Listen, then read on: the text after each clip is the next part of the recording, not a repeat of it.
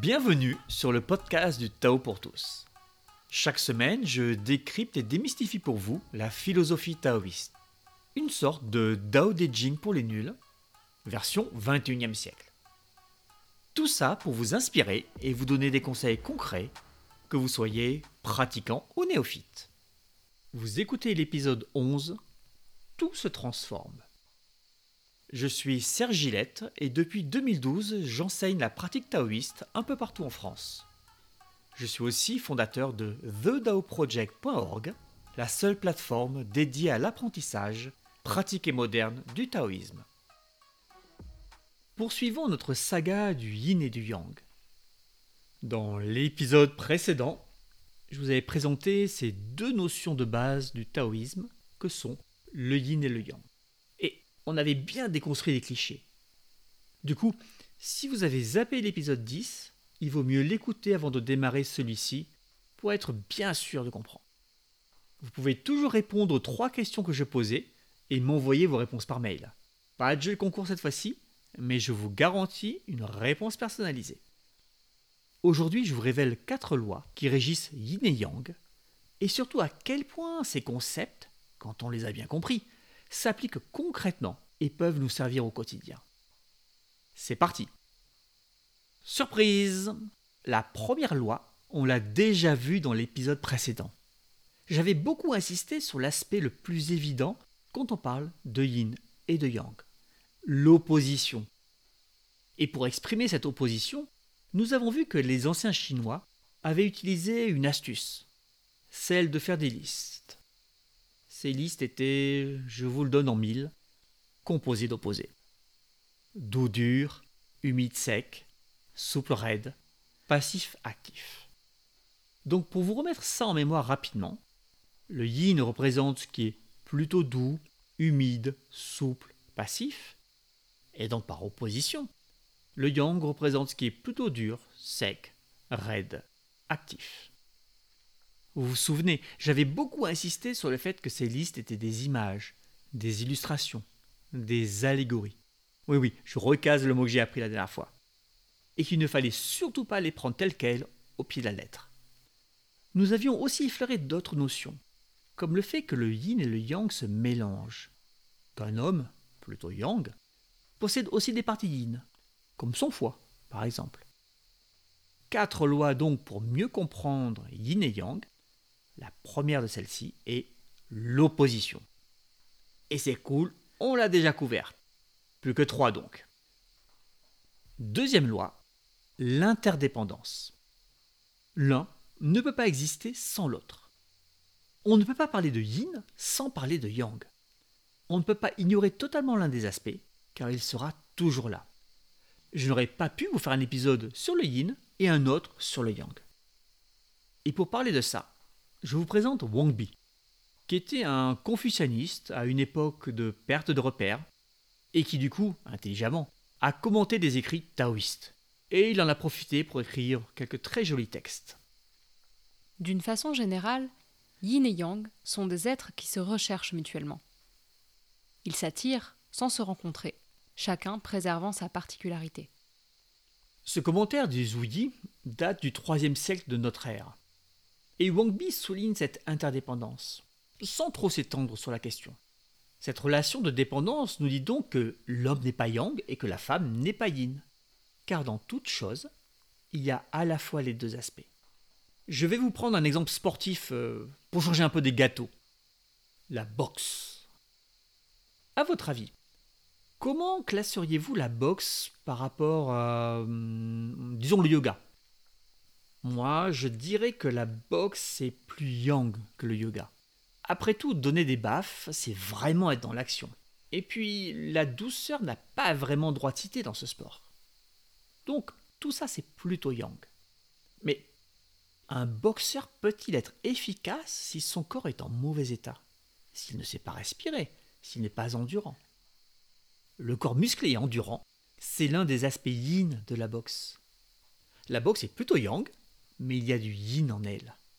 On le voit certes moins que son aspect yang, plus de coups, mais il est indubitablement là. Donc vous voyez, même si la boxe est plutôt yang par rapport au yoga, elle a quand même un aspect yin et il est indispensable. Essayez de boxer euh, sans pieds, sans mains, sans corps. Continuons un peu avec l'art de Marcel Cerdan, pour faire chauvin. Le boxeur se déplace rapidement, légèrement. Le déplacement est une action, donc plutôt yang. De plus, la vitesse et la légèreté sont aussi des notions yang. Nous voyons donc un autre aspect fortement yang de la boxe. Mais sans de bons pieds, sans une bonne assise, sans un bon enracinement, que se passe-t-il? Le moindre coup porté lors d'un déplacement fait trébucher le boxeur. Le moindre coup reçu le fera aussi chanceler et offrira des opportunités magnifiques à l'adversaire. Donc même dans son déplacement nettement yang, il y a un aspect yin. Pour vous amuser, je vous encourage à prendre une activité dans la vie. Même regarder Netflix avachi dans son canapé, si vraiment vous n'avez pas d'autre idée. Et de vous prêter au petit jeu de trouver le yin le yang de l'activité. Vous serez surpris. Donc la deuxième loi. En toute chose, il y a toujours du yin et du yang. Ils sont interdépendants. La troisième loi, la divisibilité. Vous avez peut-être remarqué que dans tous les exemples que j'ai pris, tant dans l'épisode 10 que dans celui-ci, je plonge de plus en plus profond. Ainsi, j'ai pris la boxe, puis j'ai regardé à l'intérieur de celle-ci et j'ai contemplé le rôle du corps, des muscles, le rôle du déplacement, de l'enracinement. Est-ce que je n'aurais pas pu aller plus loin? Par exemple, plonger plus encore dans les muscles. Allons-y. Les muscles, c'est quand même plutôt matériel. Ça pèse un muscle. C'est donc plutôt yin. Mais il bouge. Enfin, faut espérer. Bouger, c'est un aspect yang, non? Donc les muscles sont aussi yin et yang. Et je viens de descendre d'un étage. Est-ce que vous pensez que je peux descendre plus encore dans le détail hmm. Les muscles bougent. Comment bougent-ils? Ils bougent grâce au sucre. En simplifiant bien sûr, hein. amis biologistes, n'arrachez pas vos écouteurs de rage. Les muscles bougent grâce au sucre, qui est très matériel. On pourrait dire que le sucre est plutôt yin. Mais est-ce que c'est la seule chose qui fait bouger les muscles? Que nenni Les muscles bougent aussi grâce à l'influx nerveux. Quelle est sa nature? Il est électrique et plutôt yang. Oui, Essayez de mettre les doigts dans la prise, vous verrez, ça secoue. Yang. Le mouvement des muscles provient donc d'une combinaison de yin, sucre, et yang, un flux électrique. Donc voilà, je viens encore de descendre un étage. Et je pourrais encore continuer un moment comme cela, en plongeant dans les sucres ou dans la nature du courant électrique. Et vous voyez que tout ça est terriblement concret et applicable à notre environnement. L'idée que l'on peut toujours creuser plus profond en séparant yin et yang, et la règle de divisibilité. Dit autrement, aussi profond que l'on cherche, on retrouve toujours les deux aspects. On peut diviser à l'infini. Non seulement yin et yang sont partout, vous vous souvenez, c'est la seconde loi, mais chaque fois que l'on voit l'un d'eux, on peut le couper de nouveau en yin et yang. Ça, c'est la troisième loi.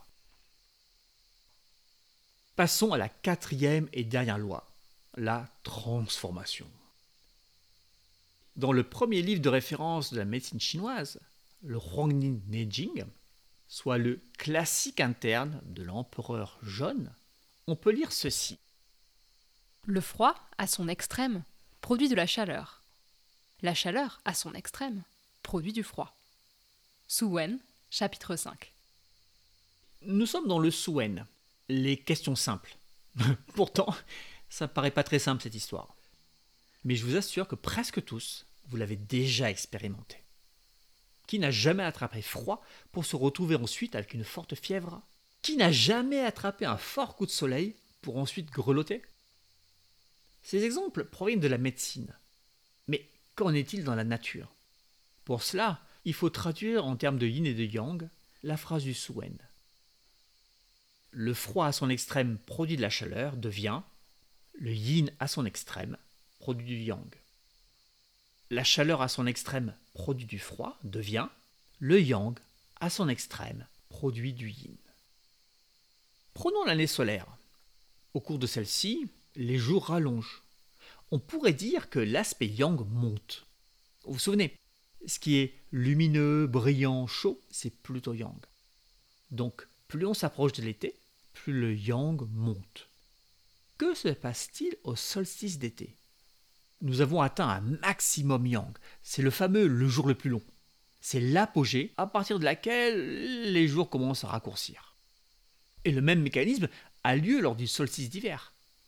Le yang n'a fait que diminuer et le yin n'a fait que monter. On le voit bien. Les journées deviennent, en tout cas sous nos latitudes, plus humides, plus froides, moins lumineuses. On atteint un maximum yin lors du solstice d'hiver, avec la nuit la plus longue. Et à partir de là, c'est reparti. Le yang revient à la charge et à notre grand plaisir, les journées rallongent. Un autre exemple? Allez, deux pour le prita.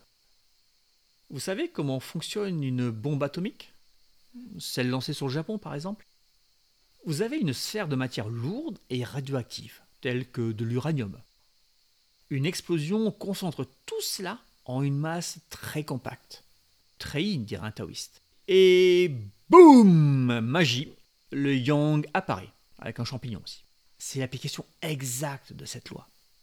Et si vous désespérez de ne pas pouvoir expérimenter cela par manque de bombe A dans votre garage, n'oubliez pas que vous faites cela tous les jours. Si, si, tous les jours. Tous les jours, vous transformez de la nourriture, plutôt yin, non, et vous la transformez en énergie. Vous la transformez en mouvement, en action. Tous les jours, vous transformez du yin en yang. Félicitations. Alors, nous avons vu l'extrême yin qui donne du yang. Voyons l'inverse. Soit, comment donc transformer du yang en yin? Comment transformer de l'énergie en matière? Avec un accélérateur de particules, bien sûr. Ainsi, en bombardant une feuille de zinc avec des électrons dans un accélérateur de particules, des chercheurs ont produit le plus lourd élément connu, pour l'instant, hein, le copernicium, numéro atomique 112 pour les curieux. Le plus lourd, donc le plus yin. Bon, ok, je ne vais pas vous refaire un épisode de C'est pas sorcier. Je trouve ça marrant d'appliquer des concepts taoïstes, vieux comme le monde, à de la technologie de pointe. Mais il faut être d'accord, ça ne nous est pas très utile pour la vie de tous les jours.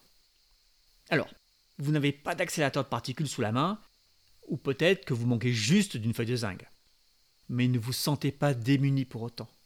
Vous aussi, vous pouvez transformer du yang en yin. Bougez. Allez, 20 pompes tous les jours, et vous me direz si votre masque musculaire ne se densifie pas un peu. À peu de frais, vous transformez du yang, de l'action, en yin, de la matière, ici du muscle.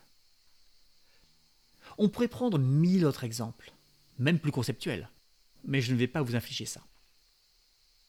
Avant de comprendre ce que ça signifie très concrètement et comment utiliser ces concepts au quotidien, un petit récap des quatre lois du yin et du yang. 1. Opposition. Yin et yang sont deux contraires. 2. Dépendance.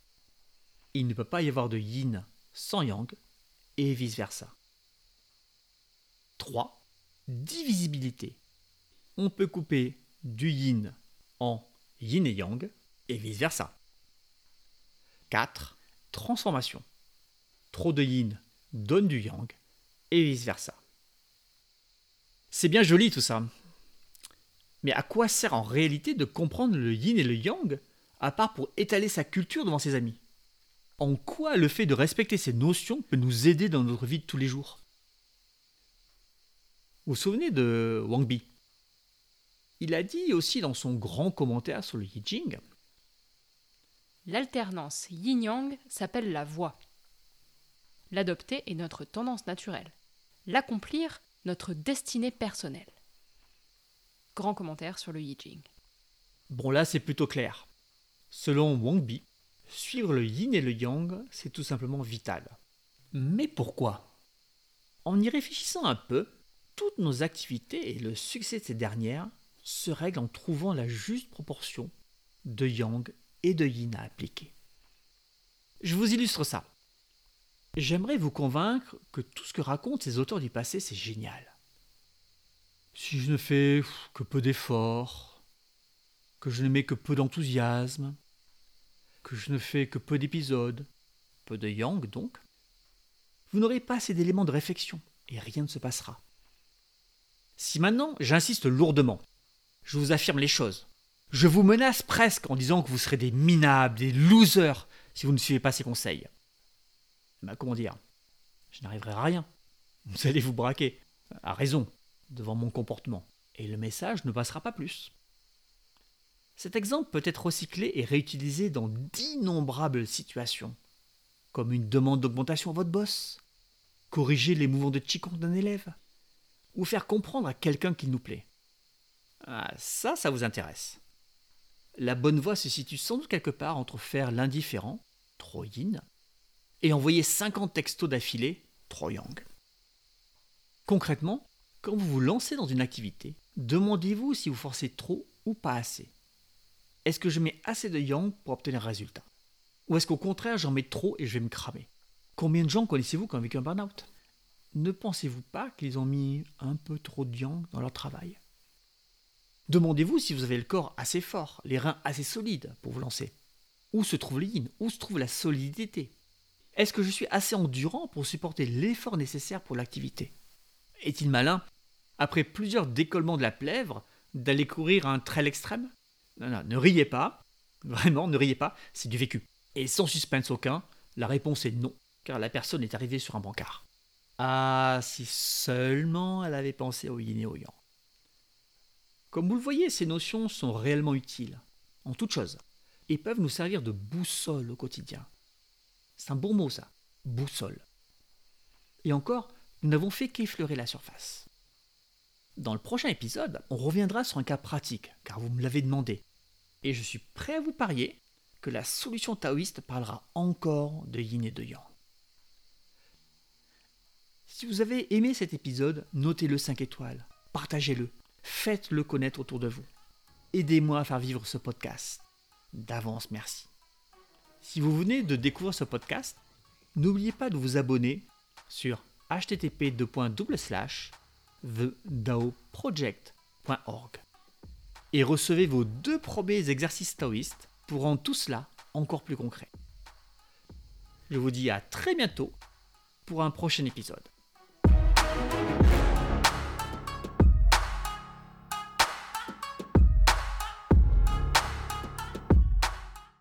Ça, va dans le bêtisier. Le Huangni. Le Huang... Dans le premier livre de référence de la médecine chinoise, le Huangdi. Né... Ah, vache.